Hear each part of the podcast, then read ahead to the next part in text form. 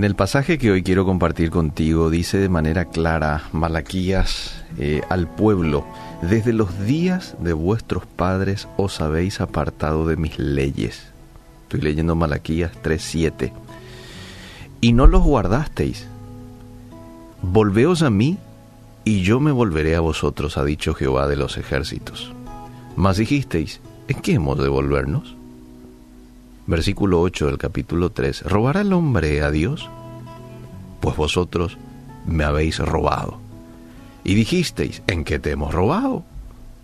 Y llegó la respuesta, en vuestros diezmos y en vuestras ofrendas. Malditos sois con maldición, porque vosotros la nación toda me habéis robado.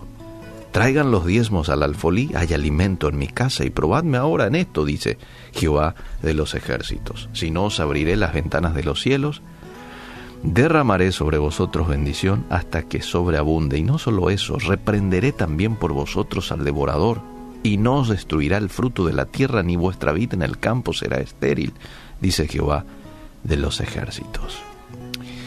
Hoy muchos cristianos están familiarizados con las palabras de Dios en el versículo 7 de la lectura. Volveos a mí y yo me volveré a vosotros, ¿verdad? Cuando Malaquías entregó este mensaje al pueblo de Israel, ellos parecían ignorar el hecho de que habían alejado de Dios. A lo largo del libro Dios les hizo saber acerca de la condición espiritual que tenían y siempre respondieron preguntando, ¿en qué te hemos ofendido? Y en este pasaje en particular, Dios les dice de manera clara en qué, en qué le ofendieron. Lo acusa de robarle al retener las ofrendas y los diezmos requeridos por la ley para apoyar a los levitas y a los sacerdotes. Dios veía que ellos persistían en desobedecer a sus mandamientos como un robo, porque ellos guardaban para sí lo que les pertenecía a Él. Si consideramos todo lo que Dios nos dio, debemos preguntarnos, ¿no le estaré robando de alguna manera a Dios? Y considere estos ejemplos. Dios nos ha dado vida y determinado el número de nuestros días, dice el Salmo 139, 16. Sin embargo, algunos de nosotros afirmamos que no tenemos tiempo para leer la Biblia o no tenemos tiempo para orar. Yo quiero hacer, te dicen algunos, pero no tengo tiempo.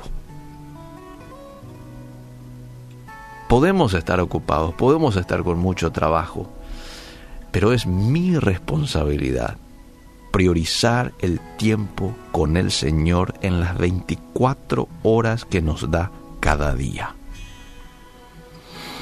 Nuestro Padre también no solamente nos ha dado el tiempo, nos ha dado destrezas, nos ha dado talentos, dones espirituales. Pero muchas veces nos reservamos su uso o para nuestra carrera o para nuestro pasatiempo en vez de servirle a Él. Dios es quien nos ha dado la capacidad de trabajar, de tener un ingreso, y todo lo que Él nos pide es la primera porción. Hay mucha gente que practica esto y le da la primera porción, pero hay mucha gente que no lo hace. Entonces, la pregunta que me hago y que te hago es, ¿existe algo que el Señor le haya dado, me haya dado, que lo estoy reteniendo? ¿Mm? ¿Existe algo que Dios haya puesto a tu disposición, a tu administración y sin embargo no le estás dando a Él?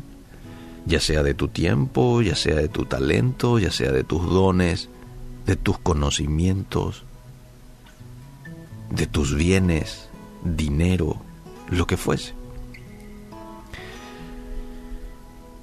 Yo quiero animarte a que hoy con un corazón agradecido puedas devolverle con gozo una fracción, una fraccioncita de lo mucho que Él te ha dado.